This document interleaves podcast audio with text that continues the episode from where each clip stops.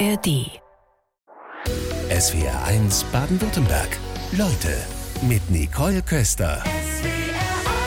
Warum kann unser Gehirn mehr als wir denken? Darüber sprechen wir heute Vormittag. Ganz herzlich begrüße ich Henning Beck. Schönen guten Morgen. Ja, schönen guten Morgen. Hallo. Sie sind Neurowissenschaftler und Sie können das sicherlich ganz spontan beantworten. Was war denn Ihr letzter Geistesblitz? Ah, das, äh, bei mir ist es so, ich habe ganz häufig so Ideen, dann sitze ich auf dem Fahrrad und dann vergesse ich die immer wieder. Das ist so meine, meine Achillesferse. Ich müsste eigentlich anhalten und das sofort aufschreiben oder wenn ich in einem Auto sitze und ich ganz ehrlich, gestern hatte ich noch irgendwas und ich hoffe, das kommt dann wieder. Es machen doch so viele, die dann gleich ganz spontan aufschreiben oder irgendwo was reinsprechen. Ja, aber beim Autofahren ist das schwierig, aber ich versuche tatsächlich irgendwie das irgendwie so festzuhalten. Man bekommt ganz viele Ideen und die und die die verschwinden dann immer wieder so. Das ist das ist das doof an der Sache. Das heißt, Sie wissen aber, ach, die Idee, die ich hatte, die wird irgendwann schon wiederkommen. Sie können sich auf Ihr Gehirn verlassen. Ja, ich muss es dann manchmal so ein bisschen anstupsen, dass ich das dann nochmal, äh, dass ich nochmal auf eine Idee komme. Aber manchmal kommen mir so Einfälle, wo ich denke, die darf ich jetzt nicht vergessen. Und dann muss ich irgendwie so eine Notiz oder nur ein Wort, dass ich das schnell noch äh, erinnern kann später. Wenn Sie gerade sagen, zum Anstupsen, haben Sie da einen Tipp? Weil das passiert uns ja auch, dass wir an irgendwas denken und dann zack, bumm, ist es weg. Mhm. Und äh, wie können wir das wiederholen? Gibt es da einen Trick aus ja, der Hirnforschung? Hm, also äh, die Forschung zeigt, dass du kannst es jetzt nicht erzwingen. Es bringt auch nichts in den Raum zurückzugehen, wo du es vorher die Idee noch hattest oder so. Also du musst versuchen, dich in die Situation noch mal so ein bisschen reinzudenken und versuchen, diesen Gedanken noch mal so aufzugreifen, um dem Gehirn die Möglichkeit zu geben, das noch mal so, so durchzudenken. Aber es gibt jetzt leider nicht die Wundertechnik. Und die Forschung hat es tatsächlich auch untersucht. Gibt es diese eine Technik und das ist leider nicht der Fall. Gibt es vielleicht bestimmte Orte? Viele Menschen sagen, ja, wenn sie irgendwo entspannt sind. Mm, äh, ganz typisch sind so Routinetätigkeiten, die man ausführt. Also so mit dem Hund spazieren gehen, Geschirr abtrocknen, Radfahren, duschen, weil wir dann tatsächlich das Gehirn quasi dieses konzentrierte Denken abschalten und du gehst so auf gedankliche Wanderschaft. Und das, das stellt man fest. Es gibt auch Menschen, die haben so einen typischen Ort, an dem sie sagen, hier kann ich besonders gut abschalten oder ja. sowas. Und das, das Interessante ist, dieser, das Gehirn gewöhnt sich an diesen Ort. Es gibt Orte, an denen Menschen gut lernen können. Ähm, zum Beispiel schreiben Menschen dann die besseren Klassenarbeiten oder Klausuren, wenn sie an dem Platz sitzen, wo sie vorher in der Vorlesung oder während der Schulstunde immer gesessen haben. Schafft schon mal ein bisschen Sicherheit. So ist das. Das heißt, die Umgebung beeinflusst dein Denken. Mit Geistesblitzen haben Sie sich intensiv beschäftigt, wie das Gehirn Geistesblitze beschleunigt. Da haben Sie nämlich einen Preis erhalten, 2011 schon den Preis für den besten Science Slam. Sie wurden vielfach ausgezeichnet. Was macht Ihnen denn beim Science Slam, Sie machen das inzwischen nicht mehr, aber was hat Ihnen da so viel Spaß gemacht? Na, die Idee, die Idee verfolge ich immer noch weiter, ne? dass du jetzt äh, Forschung, Wissenschaft oder generell Erkenntnisse auf eine nahbare Art zu den Leuten bringst. Und ganz ehrlich, ich mache das wahrscheinlich seit ich sprechen kann. Es gibt ein Video von mir, da bin ich ja drei, gute drei Jahre alt und da laufe ich schon bei uns durchs Wohnzimmer vor so einer Kinderschiefertafel und erkläre die Welt. Und eigentlich seit ich den Mund aufmache, ähm, macht es mir Spaß, was zu erzählen, zu erklären. Und das Schönste, was man dann erleben kann, ist, wenn Menschen das, das interessant finden. Die sitzen da mit offenen Augen vor jemandem und, und hören dann zu und erfahren was Neues. Das ist wahrscheinlich der, der stärkste Trieb des Menschen, die Neugier. Und das war beim Science Slam so schön oder auch jetzt, wenn man, wenn man zu Leuten geht und äh, denen was Neues erzählt. Und was Neues erzählen Sie uns jetzt, denn Sie haben über zwölf Gesetze der Dummheit geschrieben, Denkfehler, die uns an vernünftigen Entscheidungen auch in der Politik hindern. Woran haben Sie gedacht, als Sie sich dieses Thema ausgesucht haben? Ich habe mir gedacht, wir rühmen uns in solchen modernen, innovativen Zeiten zu leben. Wir rühmen uns, dass wir so kreativ und äh, einfallsreich sind, dass wir so modern, fortschrittlich und demokratisch sind. Und wenn man genau hinschaut, hat man manchmal den Eindruck, das Mittelalter kommt zurück. Ja, also wir entwickeln uns eher zurück. Ja, und das ist das, das war so die erste Idee, die ich hatte, so der Shitstorm als moderne Form des Prangers. Und wir, wir haben so diese so so so, ein, so eine seltsame Unfähigkeit, Probleme anzupacken. Wir denken sehr dogmatisch oder zum Teil religiös, wenn wir Sachen beschreiben.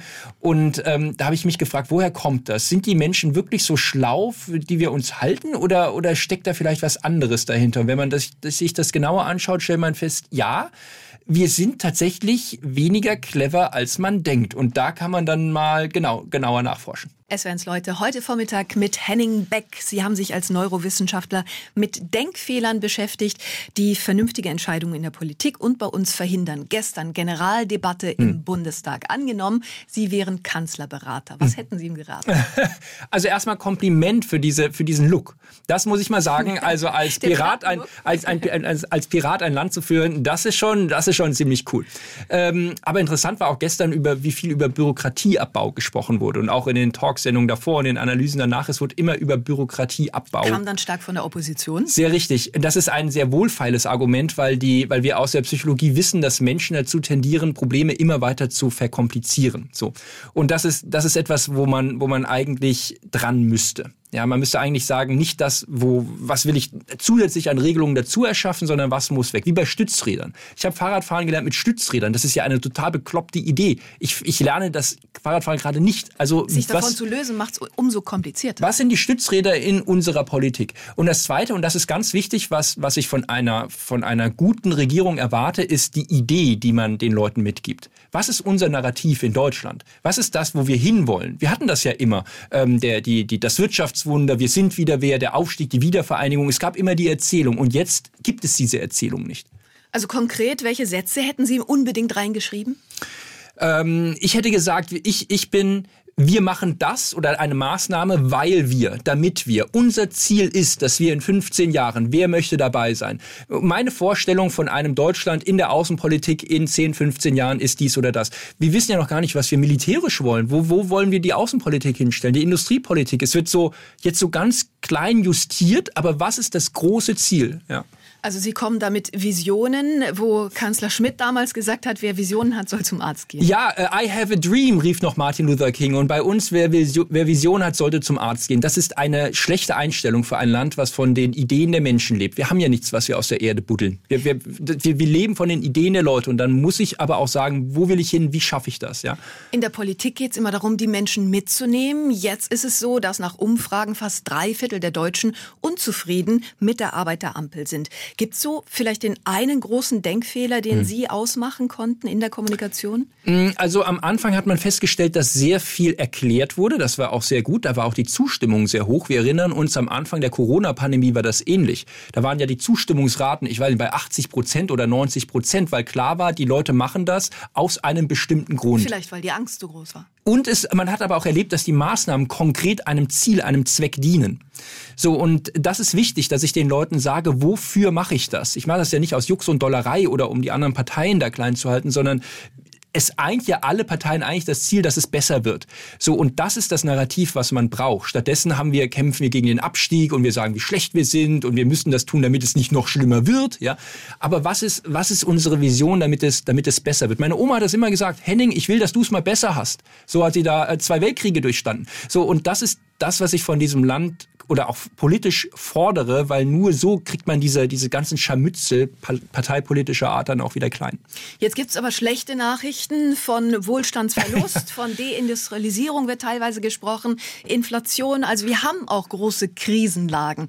Wie sollte also da kommuniziert werden? So, und da muss man sich fragen, was ist die beste Art, damit umzugehen? Und letztendlich stellt man fest, die Deutschen neigen sehr dazu, pessimistisch zu sein. Wenn ich ein Buch geschrieben hätte mit äh, Morgen wird alles gut, hätte ich nie verkauft. Wenn ich ein Buch schreibe, die Apokalypse kommt in drei Jahren, finden alle toll und interessant. Weil weil wir diese, diese Sehnsucht nach diesem Grusel haben. Es klingt auch immer schlau, ja, weil ich alles perfekt analysiere, dann bin ich der größte, rationalste Intellektuelle und am Ende komme ich zu einem Ergebnis, wir haben riesige Probleme, die wir nicht lösen können. Was ist die beste Einstellung? Nicht, dass wir pessimistisch sind, sondern dass wir optimistisch sind und sagen, wie kriegen wir das Problem gelöst? Wir, wir haben Leute, die tüfteln da irgendwelche, äh, irgendwelche Ideen da zurecht oder wir, wir ziehen an einem Strang, erfinden einen Impfstoff oder, oder LNG-Terminals und diesen Spirit brauchen wir. Neurowissenschaftler Henning Beck heute Vormittag bei uns in SWRs Leute. Wir wollen uns über Denkfehler unterhalten, die vernünftige Entscheidungen in der Politik verhindern. Und da geht es um das Thema Reaktanz. Das müssen Sie uns erklären. Was ist das? Ja, bei Kindern würde man Trotz sagen. Also du sagst auf keinen Fall, nimm auf keinen Fall die Schokolade oder die Kekse und dann wird es umso reizvoller. Ja. Ähm, und diesen Effekt nennt man bei Erwachsenen Reaktanz. Man sagt, was man machen soll und die Menschen machen es aus, gerade aus Prinzip nicht oder das Gegenteil. Haben Sie ein Beispiel aus der Ampelregierung? Ähm, ein schönes Beispiel ist eigentlich diese Wärmepumpendiskussion. Also jeder weiß, die Wärmepumpe ist eine gute Technologie. Ja, sie ist viel effizienter als die Gas, ähm, als eine Gastherme. Und wenn, wenn ich den Leuten sage, bau dir jetzt eine Gas äh, eine eine Wärmepumpe ein. Dann sagen viele Leute jetzt gerade, ich lasse mir doch nicht sagen, was ich einbauen. Beim Impfen war das ähnlich. Ich möchte mich, mir soll doch keiner sagen, wann ich mich impfen lassen soll. Du bist aus Prinzip dagegen. Was wäre dann eine bessere Kommunikation? Ha, ähm, also es gibt ähm, eine äh, verschiedene Techniken, wie man sich das nutzen kann. Die bekannteste ist so dieses Türsteher-Phänomen. Welcher Club oder welche ja welche Bar oder was ist am interessantesten, wo die mit der härtesten Tür, wo der Türsteher am strengsten ist? Da willst du am ehesten rein.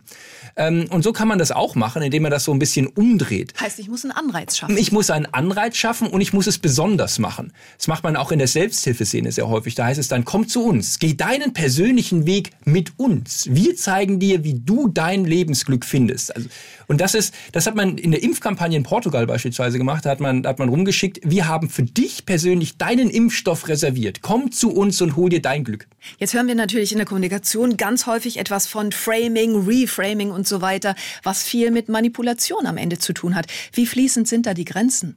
Also Reframing wäre jetzt die Technik, dass man Sachen umdeutet und ihnen einen, einen positiven Touch verpasst. Die psychologische Forschung zeigt sehr schön, das hat Grenzen. Also die Vorstellung, Verzicht umzudeuten oder ja ähm, auch, auch bestimmte Maßnahmen umzudeuten, die, die Effekte sind super klein. Wichtiger ist es zu betonen, ähm, was ist der konkrete Nutzen jetzt? Also irgendwie einen kleinen Vorteil brauche ich auch jetzt, wenn ich etwas mache. Und das kann sich dann langfristig erst auswirken. Gerade in den Nachrichten war die Aussage des Wirtschaftsministers Robert Habeck, der auffordert, die deutsche Wirtschaft nicht schlecht zu reden. Worunter fällt das? Das ist eine clevere Sache. Also ganz ehrlich, ähm, wir, wir stehen ja auf den Schultern von Riesen. Der DAX, ein Industriemuseum. Durchschnittsalter eines DAX-Konzerns 96. So, und dann schaust du dir an, was das für Typen waren, die diese Firmen gegründet haben. Ja, Gottlieb Daimler oder Werner von Siemens oder Friedrich Engelhorn. Das waren Typen, die schauten nach vorne, die waren mutig, die haben nichts schlecht geredet. Die hatten Probleme und dann haben sie eine Lösung gefunden. Und so haben sie die Welt verändert. Und das brauchen wir. Die waren vermutlich aber auch risikobereiter, als wir es heute sind. Deutschland ist das einzige Land auf der Welt, bei dem Menschen mit zunehmendem Wohlstand mehr Angst vor Verlust kriegen. In allen anderen Ländern führt zunehmender Wohlstand dazu, was auszuprobieren, auch mal ins Risiko zu gehen, das zu investieren. Und die Deutschen sagen sich, jetzt habe ich viel, jetzt will ich das auch viel beschützen und haben dann Angst vor dieser Veränderung. Das ist ein ganz schlechter Ratgeber. Das macht vermutlich die Kommunikation auch schwieriger.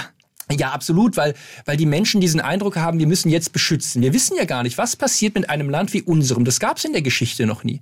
In der Menschheitsgeschichte war es noch nie der Fall, dass ein Land wie unseres in der Breite so wohlhabend, so gesund, sagen wir mal, so ausentwickelt war wie unseres. Was passiert dann? Ja. Auf der anderen Seite ist es ja auch immer noch eine Frage, wenn wir Nachrichten hören, beispielsweise wie die EU-Kommission, die erwartet, dass Deutschland 2023 zum Schlusslicht beim Wirtschaftswachstum in Europa wird. Und dann kommt ein Wirtschaftsminister und sagt, na ja, bitte nicht schlecht reden. Was soll man denn glauben? Das ist ja auch so schwierig. Na ja, also wenn ich schlecht rede, kann ich mir auch so eine selbsterfüllende Prophezeiung schaffen. Ich werde die Welt mit Sicherheit nicht verändern, wenn ich sage, es wird sowieso alles schlecht werden, ja? Sondern ich werde die Welt verändern, wenn ich sage, was, wie schaffe ich es, jetzt im Moment ein Problem konkret zu lösen. Ich will die Welt besser machen. Ich muss ein bisschen optimistisch sein. Und, und das fällt uns manchmal ein bisschen schwer aus besagten Gründen. Vor allem, weil es sich auch leichter politisch kommunizieren lässt, dass es bergab geht. Ähm, wenn ich jetzt sage, es wird alles gut werden, wenn wir uns anstrengen, ja, dann warum, warum soll ich mich dann anstrengen? Ja?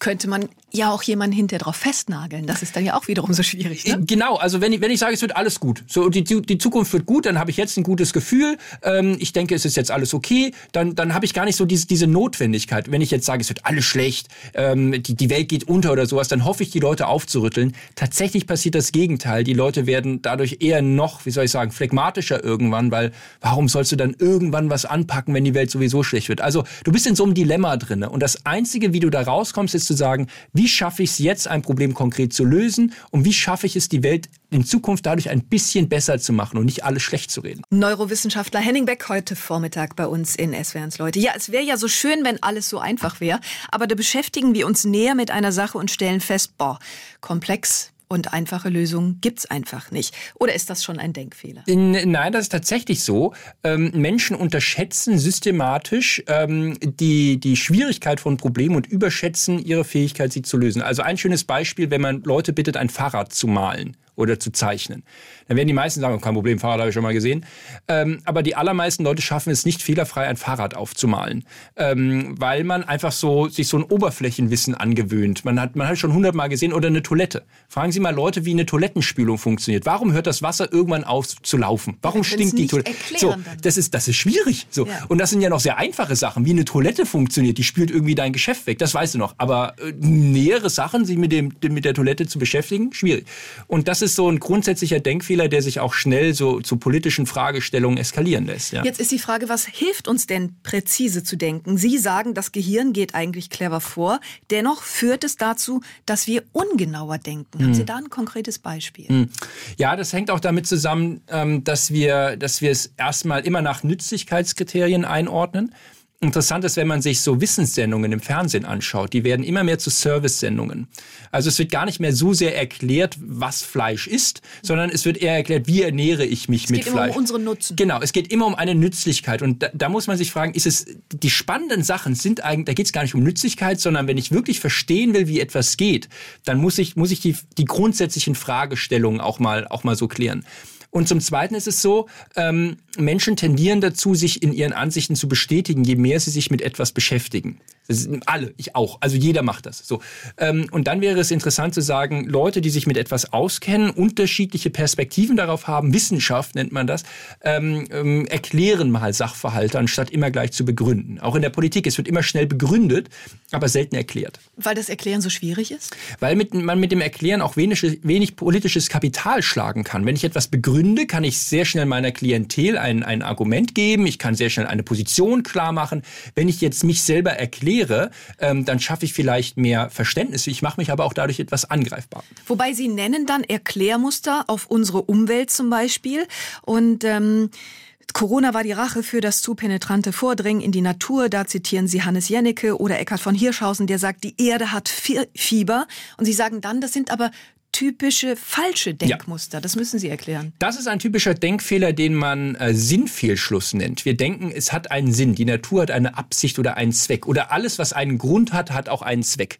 Das ist nicht richtig. Alles hat einen Grund, aber nicht alles hat einen Zweck, was in der Natur passiert. Die, die sind der Natur ziemlich egal. Also genau, es hat ja nicht einen Sinn und Zweck, dass morgen die Sonne scheint oder sowas, sondern das passiert aus einem Grund, aber ohne Zweck. Und in der Natur ganz genauso. Also natürlich hat die Erde kein Fieber. Wir sind der Natur völlig egal. Dem Planeten ist völlig egal, ob es da drauf Menschen gibt oder nicht. Ja, die, die Natur rächt sich auch nicht oder sowas.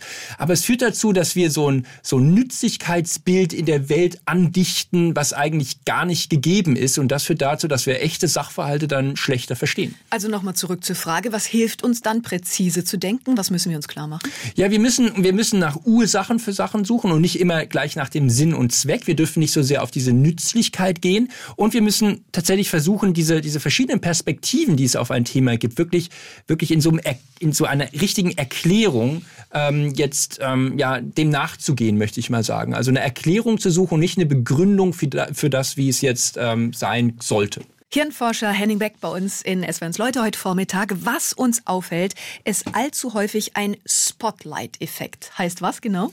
Das heißt, dass man immer denkt, die Welt dreht sich um einen. Auch Nationen denken das übrigens. Also die Franzosen für die Grand Nation ja. und die Deutschen haben halten sich auch für den Mittelpunkt der Welt. Die Amerikaner, the, the greatest country on earth. Die Briten träumen von ihrem Commonwealth. Also du denkst immer, die Welt dreht sich um dich, aber du bist der Welt eigentlich egal.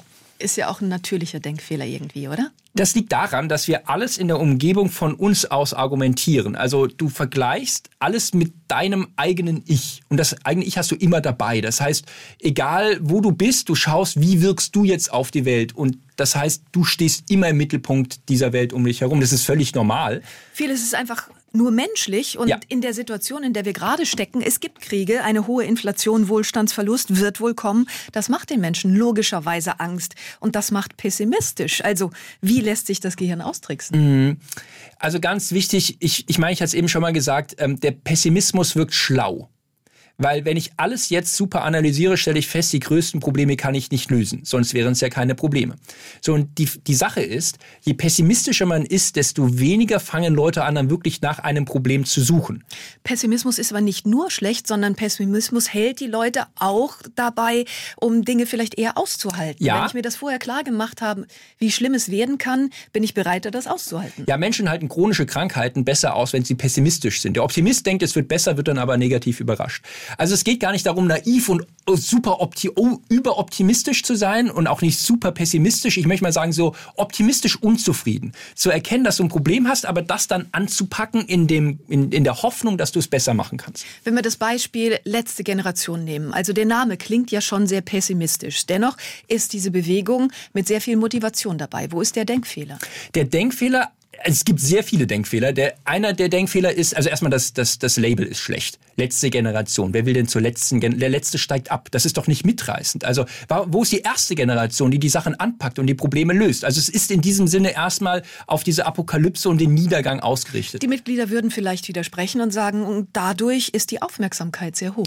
Aufmerksamkeit darf nicht zu alles entscheidenden Währung für Relevanz von Dingen werden. Also nur weil etwas viele Follower, viele Likes und viele Klicks hat, ist es ja nicht besonders richtig. Und wenn wir, wenn wir über das berichten, was jetzt, was ich jetzt, was viel Aufmerksamkeit erzeugt, dann muss dieser Inhalt ja nicht besonders relevant sein. Ich streite nicht ab, dass das wichtig ist, was dort, was dort gefordert wird. Aber wenn ich Menschen mitreißen will, und zwar alle, dann darf ich keine Front aufmachen. Alle großen Protestbewegungen, Martin Luther King, äh, Mahatma Gandhi, Frauenbewegung, äh, auch Schwulenbewegung in, in Deutschland vor 30 Jahren war Homosexualität noch strafbar. Ähm, Nelson Mandela haben der Mehrheit ein Angebot gemacht. Und das vermisse ich. Was ist das Angebot an die Mehrheit der Leute zu sagen, okay, lass uns die Welt besser machen? Wobei die Argumentation ja lautet, wir machen friedlichen Protest, also werden wir uns damit durchsetzen. Nein, friedlicher Protest setzt sich nicht durch, weil er friedlich ist, sondern Protest setzt sich durch, wenn er eine, eine, eine Identität an alle anbietet. Martin Luther King, die berühmte Rede I have a dream, keine Anklage an die Weißen. Martin Luther King war clever genug zu wissen, dass er die Mehrheit braucht, um die Minderheitenmeinung durchzusetzen. Bei der schwulen Bewegung ganz ähnlich. Es ist keine Bedrohung, der, der von, von Homosexualität ausgegangen. Und das führte dazu, dass es heute akzeptiert und, und vor allem legal ist. Ja. Dennoch nochmal zurück. Der Treiber ist ja eine große Angst. Angst ja. vor der Zukunft, Angst, was ein Klima womöglicherweise alles mit sich bringt. Also wie lässt sich dieses Thema Angst dann in den hm. Griff kriegen? Also meine Nichte ist jetzt drei ich kann mich ja nicht vor meine Nichte stellen und sagen, pass mal auf, ich hoffe, es wird nicht ganz so schlecht für dich. Ich hoffe, es wird besser für dich. Lass uns die Welt besser machen und zwar alle zusammen. Ob du im Investmentbanking arbeitest oder in der Backstube oder ob du Schüler ausbildest, ist völlig egal. Wir brauchen alle. Was ist das Angebot an die Mehrheit, dass, dass alle sagen, hey, wir haben hier ein Problem, lass uns dieses Problem gemeinsam lösen. Stattdessen baust du eine Front auf und hoffst, dass irgendwann diese, diese Sichtbarkeit, die man dadurch erzeugt, eine, die Mehrheitsmeinung zum Kippen bringt. Aber das ist noch nie in der Geschichte passiert. Wäre es nicht fairer zu sagen, ein Wohlstandsverlust ist einfach realistisch? Wir müssen uns daran gewöhnen? Ich, ich, das, das wäre mir jetzt ein bisschen zu zu, ja, zu einfach. Also ich möchte nicht, ich möchte nicht davon ausgehen, dass es schlechter wird. Und auch wenn alle Statistiken sagen, dass es schlechter wird, ich möchte das nie akzeptieren. Ist das nicht naiv? Ich denke, naiv wäre davon auszugehen, dass es, dass es wirklich so kommen muss und ich stemme mich gegen das Unvermeidliche. Aber wenn ich selber noch ein bisschen in der Hand habe und, es, und ich selber ein bisschen meines Glückes Schmiedes bin, warum soll ich dann nicht anfangen, das zu tun? Das Nützliche mit dem Angenehmen verbinden, Henning Beck, das kann eine Lösung sein, wenn es um Politik geht. Was ist denn dann die Lösung, was wir selbst in der Hand haben? Darüber wollten wir auch sprechen. Hm. Also ich war gerade äh, in den USA gewesen, in, in Kalifornien. Und wenn man dort in so, hier würde man sagen, Bio-Supermarkt geht, ähm, dann, dann fühlt man sich ganz anders als hier. Also hier fühle ich mich so ein bisschen als Sünder, der jetzt reingeht und irgendwie sein, sein schlechtes Gewissen durch gesunde Lebensmittel irgendwie äh, sich freikaufen muss, so ein bisschen. Liegt äh, aber an Ihrer Perspektive. Das ist meine Perspektive, ist super persönlich, ist super persönlich, ganz klar. In den USA ist, sind aber Bio-Lebensmittel sind cool. Sie sind erstens ein bisschen billiger als hier, das Marketing ist cool. Es ist völlig selbstverständlich, dass du da hingehst und, dir, und dann kaufst du dir so einen Bio-Apfel, Organic, Organic ist das alles. Und es ist irgendwie, es hat dir einen Mehrwert. Es gibt dir ganz konkret jetzt in diesem Moment etwas, dass du da parallel die Welt rettest und nachhaltig lebst, ja, okay. Aber gib den Menschen konkret ein Erlebnis jetzt, dass sie, dass sie entweder cool sind, dass es billiger ist, dass es gesünder für dich ist, dass es besser schmeckt. Und das muss im Vordergrund stehen. Jetzt haben wir eine hohe Inflation. Wir müssen gucken, wie wir unsere Lebensmittel zahlen können. Also, wenn das nicht billiger ist, habe ich keinen Mehrwert. Mhm. Mehrwert kann natürlich auch sein, dass die Qualität besser ist. Also ich zum Beispiel, ich kaufe ausschließlich Bio-Paprika, weil ich festgestellt habe, die schmecken einfach besser als die anderen. Die anderen, die schmecken so, als würde ich in, in eine Schale Plastik beißen, muss ich ganz ehrlich sagen. Und das andere schmeckt für mich besser und dann sage ich mir, dann kaufe ich mir halt diese eine Paprika. Das ist jetzt so mein Ding. Also es kann auch Qualität sein, es kann auch Verfügbarkeit sein, es kann auch ein bisschen die Marke sein, aber es geht Natürlich auch über den Preis, brauchen wir gar nicht schönreden. Also wenn wir nicht über den Preis eine Lösung schaffen, wird sich eine Sache sehr selten langfristig durchsetzen. Was sind noch Dinge, die ich selber in der Hand habe? Ja, also es geht eigentlich immer darum, ähm, also diesen, diesen konkreten Nutzen, diesen Vorteil für sich jetzt zu betonen. Meistens ist es auch, was bei Lösungen immer ganz, ganz geschickt ist, dass man es versucht, ein bisschen einfacher und nicht so kompliziert zu lösen. Also Menschen tendieren dazu, einfache Erklärungen zu bevorzugen, aber komplizierte Lösungen. Ähm, denn sie, denn das führt dazu, dass wir uns die Welt immer komplizierter machen Dann wird oder der sowas. Gesetzestext doch wieder länger. Ja, die EU-Verordnung für eine Pizza Napolitana hat, hat mehr Zeichen als ein Buchkapitel bei mir, um eine Pizza zu beschreiben. Oder, oder die EU-Verordnung für einen Apfel der Güteklasse A, nur um zu erklären, wie, wie rot ein Apfel sein darf. So lächerlich. Äh, und, und, da muss man sagen, ähm, wie schaffe ich es vielleicht auch mal, Sachen wegzulassen ähm, und zu sagen, kriege ich die einfache, die elegante Lösung, vielleicht ein bisschen direkter für mich hin. Wobei ich bei Ihnen gelernt habe, Sachen wegzulassen. Stichwort Verzicht ist keine Lösung. Ja. Das wird nicht funktionieren. Verzicht ist ein Sonderfall. Verzicht ist immer das, an das ich mich gewöhnt habe, worüber ich mich definiere, was ich für mein Glück, meinen Status, was ich dafür brauche. Und wenn ich davon weniger habe, ist das immer schlecht im Gehirn. Immer.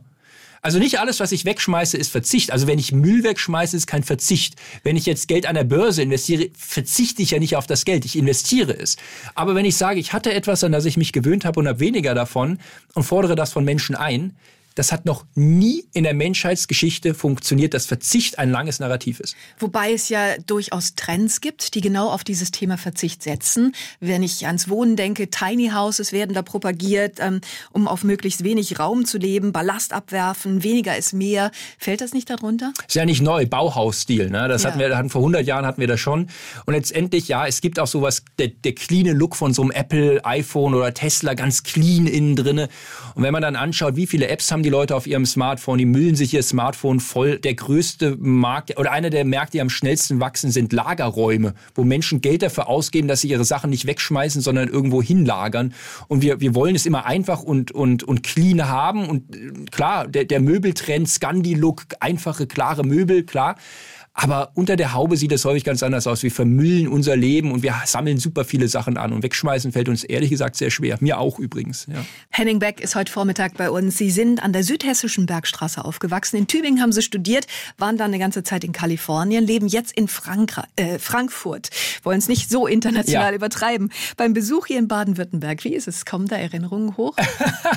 ich muss immer sagen, wenn ich den Alp drauf sehe, dann denke ich mir, ach ja, das ist schön hier. Es hat irgendwie so sowas, ja, irgendwie was, sowas gemütliches, so was Vertrautes. Auch Tübingen oder ich habe zwei Jahre in Leichingen gelebt. Das ist schon sehr Alp. Ähm, ja, das ist, das ist schön. Also ich erinnere mich sehr gerne an diese Zeit zurück. Ja. Wenn Sie den Stuttgarter Bahnhof sehen, als Sie hier angekommen sind, wie war das? äh, es ist eine Baustelle, es tut sich was. Ich finde schade, dass dieses Hegel-Zitat abgehängt ist. Es hing immer ein Hegel-Zitat äh, über dem Eingang zur, zu, zum Tor zur Stadt der Ingenieure, ja, Stuttgart, die, ja. die, die, die Tüftler und Erfinder. Und dieses wunderschöne Zitat, ähm, dass diese Furcht zu irren der Irrtum an sich ist. Ach, schön. Also ja. so, so sinngemäß. Ja. Jetzt nicht, ja. aber das, das mhm. ist genau diese Mentalität, die, ich meine, wir sind hier in Baden-Württemberg, ja, das ist ein Land, was davon lebt, dass sich Leute gute Ideen haben einfallen lassen. Und das darf man nie vergessen, dass wir die auch in Zukunft brauchen. Er schreibt uns gerade, Ralf schreibt leider nicht dabei, wo er herstammt, aber er sagt, wir sprechen hier viel über Probleme. International heißt es doch eher Situation. Nach meiner Lebenserfahrung ist die deutsche Erziehung, Mentalität leider eher auf der Suche nach Problemen als auf der Wandlung von Situationen in positive Ergebnisse. Ach, aus Lörrach, da unten steht es auch noch, Ralf ja. Helten. Vielen Dank davon. Können Sie das bestätigen? Sehen Sie es auch so? Der Deutsche sammelt ja Probleme, wie andere, sagen wir mal, Briefmarken früher gesammelt wurden. Also das ist, das ist so ein Hobby, habe ich den Eindruck. Und ähm, tatsächlich, es ist auch nichts dabei, wenn irgendwo ein Problem ist. Also ich kenne viele Unternehmer oder, oder Leute, Ingenieure, die sagen, das ist ein Problem, lass uns dieses Problem jetzt lösen. So, und, und diesen Schritt musst du gehen. Ähm, klar, dass wir im Amerikanischen würdest du sagen, we got a situation here. Ja, wir, wir haben jetzt hier ein Problem. Ähm, aber es ist wichtig, dass du irgendwann in, in dieses Machen kommst und nicht einfach weiter Probleme sammelst, dann hast du irgendwann keine Chance. Wir haben jetzt viel über Sprache gesprochen in der Kommunikation. Wäre Herausforderung eine andere Herangehensweise? Ach, ich weiß nicht. Also dann ist halt eine Herausforderung, die ich lösen muss. Und ich, also ich bin eher ein Freund davon zu sagen, ey, das ist, das ist jetzt hier ein richtig doofes, ein mieses Problem. Wie kriegen wir dieses Problem jetzt von der Platte? Vorschläge aus der Runde, wie kriegen wir das jetzt hier gelöst? Also geh volles Rohr da drauf und mach das Ding klein. Jetzt fand ich es ganz spannend, bei Ihrem aktuellen Buch die zwölf Gesetze der Dummheit zu lesen. Sie schreiben dann hinten drauf groß, ja, wir können mehr, als wir denken. Ja. Beim Lesen wird dann allerdings klar, nee, wir fallen permanent auf uns selber rein. Also ist die, Spe ist die Spezies Mensch vielleicht einfach nicht besonders helle? Müssen wir uns dem stellen? Naja, also natürlich machen wir Fehler im Denken. Wir hatten schon von politischen Fehlern gesprochen. Wir persönlich, ich mache Fehler, Sie machen Fehler. Aber letztendlich ist das Schöne des menschlichen Denkens und damit beschließe ich eigentlich fast jedes Kapitel, was ich habe, zu zeigen, dass wir aus dieser Schwäche eine Stärke machen können. Ja, wir, wir sind, wir fallen vielleicht auf Denkvereinfachungen rein, wir machen Fehler, aber wir sind eben auch nicht perfekt, wir lösen Probleme neuartig. Kreativität entsteht doch gerade dadurch, dass wir nicht perfekt sind und, und diesen Mut, den dürfen wir nicht vergessen. Ja. Sind wir vielleicht zu bequem geworden? Muss die Krise nur groß genug sein, damit wir tätig werden? Ja, das ist interessant. Also in der Geschichte stellt man fest, dass Menschen immer dann besonders erfindungsreich werden, wenn die Krise ganz besonders groß wird. Und dann, man kann Menschen vieles vorwerfen. Wir haben so viel Unsinn gemacht, Fehler gemacht, Kriege geführt, Leute ausgerottet. Wir haben, wir haben ganz schlimme Sachen gemacht. Aber wenn man eins den Menschen nicht vorwerfen kann, ist, dass sie auf neue Ideen kommen, wenn es hart auf hart kommt. Und dann werden Menschen wirklich erfindungsreich und dann kommt die, die Größte, das Schönste des Menschen zum Vorschein, dass wir, dass wir die Welt besser machen können. Wäre jetzt aber ein blöder Schluss, wenn wir sagen müssten, uns geht's einfach noch zu gut, ne? Ja, ähm, manchmal hat man schon den Eindruck, ja. Also wir sind, wir sind ein reiches, sattes, altes Land, ja. Also wir, wir haben ein bisschen unsere Geschichte zu Ende erzählt, könnte man meinen. Und wenn man dann nach Mexiko, nach, nach Indonesien oder China schaut, dann stellt man fest, wow, die, die Leute sind hungrig und wollen was verändern. Und, und ein bisschen sich davon abzuschneiden, diesem, diesem Aufbruch, den wir haben. Ich hab's noch, ich sag's nochmal, also gerade Baden-Württemberg Netzwerk, ein Land, was davon lebt, dass, dass Leute auf gute Ideen kommen, hey, dann, dann müssen wir diese Ideen dann auf die Straße bringen. Das ist, das ist die Erzählung, die wir eigentlich in diesem Land brauchen, ja. Henning Beck setzt sich mit Lösungen auseinander. Wir stecken fest in Denkfehlern und die Denkfehler zwölf haben Sie enttarnt in Ihrem aktuellen Buch. Jetzt habe ich überlegt, Sie haben geschrieben, Sie tragen immer blaue Hemden. Ist das schon so ein Ding, um sich das Leben einfacher zu machen, weil wir es uns ja so kompliziert machen? Ja, das ist eine Lösung, die ich gefunden habe. Ein blaues Hemd geht immer. Ich habe noch keine Veranstaltung, keine Gelegenheit getroffen, wo du kein blaues Hemd anziehen kannst. Das ist, also, da muss ich nicht nachdenken. Das ist so mein Trick. Und Sie sind auch raus wahrscheinlich. Als Mann hat man es da vermutlich, behaupte ich jetzt einfach mal, einfacher als als Frau. Ja, tatsächlich. Also äh, ein Hemd und eine Hose, das reicht ja eigentlich schon. Da ist der, der modische Anspruch an mich vielleicht auch etwas reduziert. Ja. Was für Lösungen gibt es denn noch, um das Leben einfacher zu gestalten? Also wir ersticken im Bürokratiewahn. Hm. Ich hatte jetzt gerade eine Veranstaltung äh, für, im Immobilienbereich und wie viel da reguliert ist, wie viel überreguliert da auch ist. Und wenn man dann ein, ein, ein Projekt hat, wo man wenig Regulatorik hat, wo man einfach sagt, ich mache mal ein Beispiel, ein Prototyp geht das auch, dann geht das. Dann geht das, dann geht das schneller, das geht häufig kostengünstiger, das, das ist weniger Aufwand. Und die Kunst ist einfach zu sagen, was kann ich weglassen? Um ein Problem zu lösen. Wenn, wir, wir reden hier über politische Probleme, statt zu fragen, welches neue Gesetz brauche ich, könnte man auch fragen, was müsste ich wegnehmen, um denselben Effekt zu kriegen. Allzu häufig sind es dann Schlagworte und es steckt doch nichts dahinter. Also Stichwort äh, Steuererklärung auf dem Bierdeckel funktioniert einfach nicht. Ja, ähm, das ist auch ein bisschen die deutsche Mentalität. Wir wollen uns ja auch schützen und rückversichern, dass wir nichts Falsches machen, wenn wir dann noch eine Verordnung oder eine, ein Gesetz haben, was wir dann einhalten können.